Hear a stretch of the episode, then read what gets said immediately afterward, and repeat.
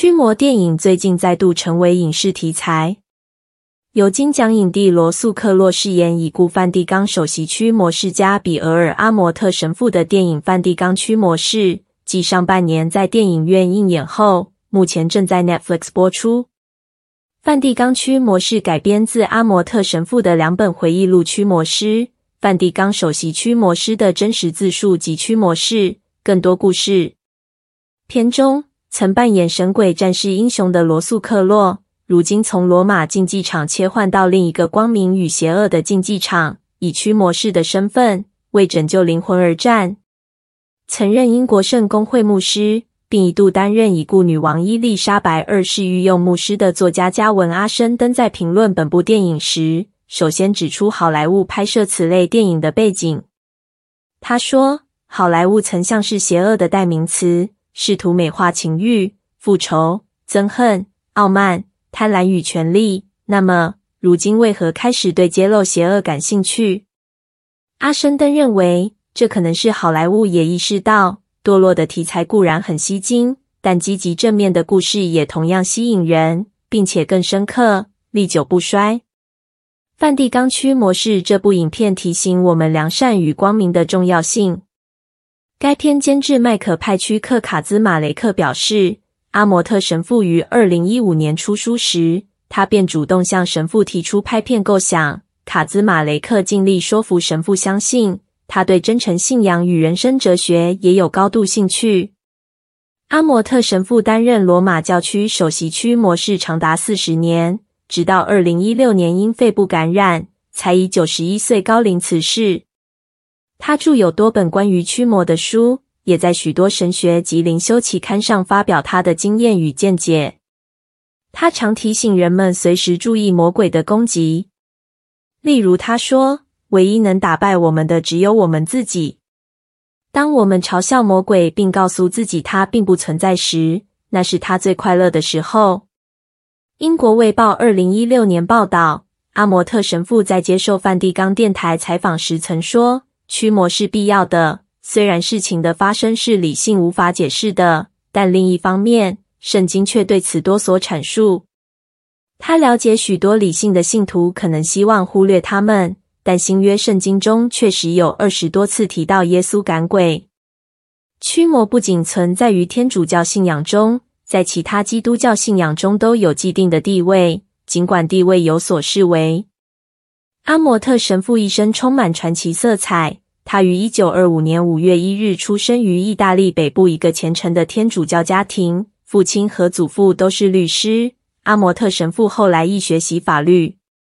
虽然他承认小时候常在教堂长椅上睡着，但很年轻时即蒙召。他十七岁只身前往罗马，希望成为神职人员，却因年纪太小而被教会拒绝。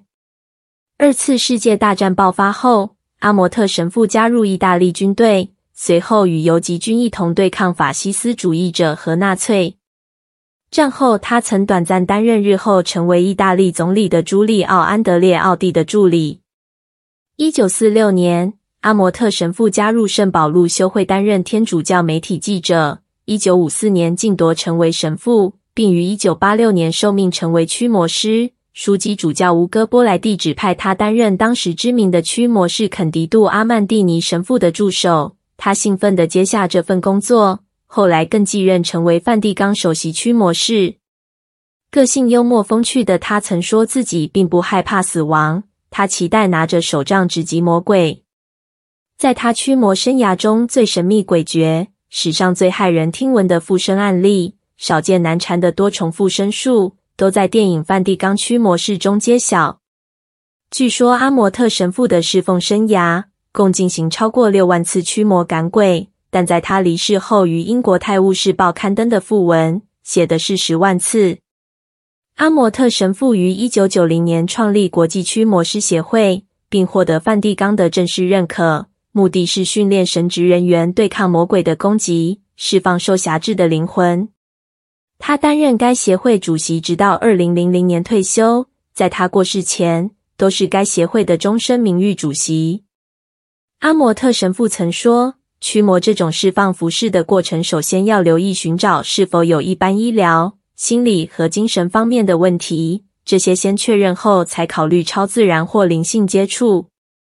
事实上，阿摩特神父认为，寻求协助驱魔的人有百分之九十八需要的是精神科医师，并非驱魔师。其余的百分之二则是长期困扰科学和医学界的部分，我称之为邪灵。他说，阿摩特神父有十一天驱魔次数高达二十次之多，每次服侍大约半小时。面对面和透过电话或通讯媒体的进行方式都有。他称自己是带着健康的探究态度进行每次服侍。他对自己的侍奉充满热情，并时而激烈抨击当代流行文化和属世活动。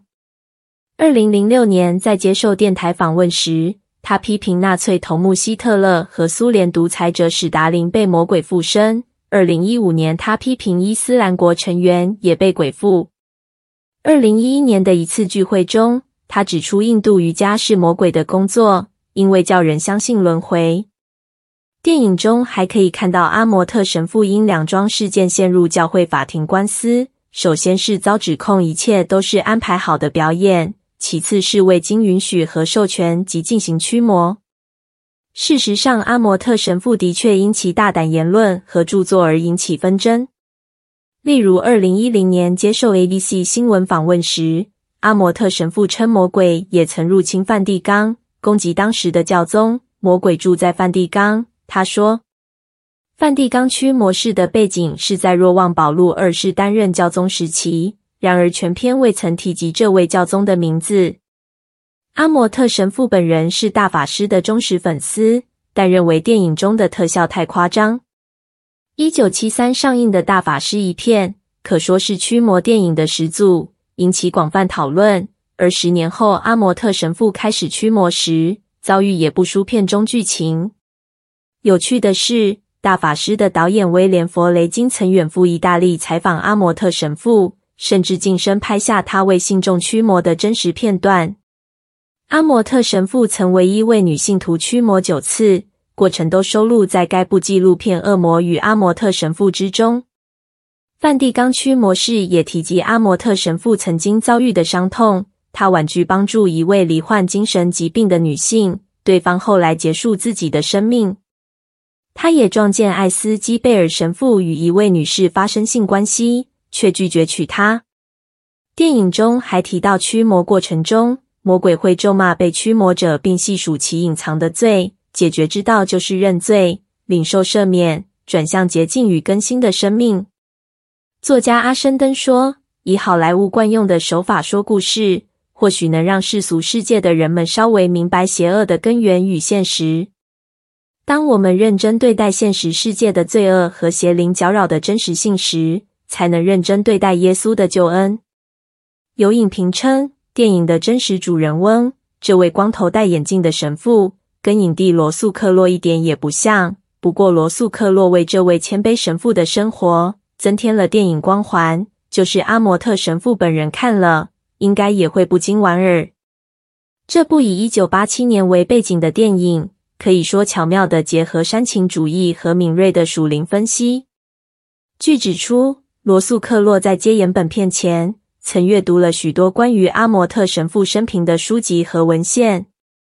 他接受 Collider 娱乐网采访时提到了对神父驱魔的看法。透过阅读阿摩特神父的生平记录，我不得不开始相信他。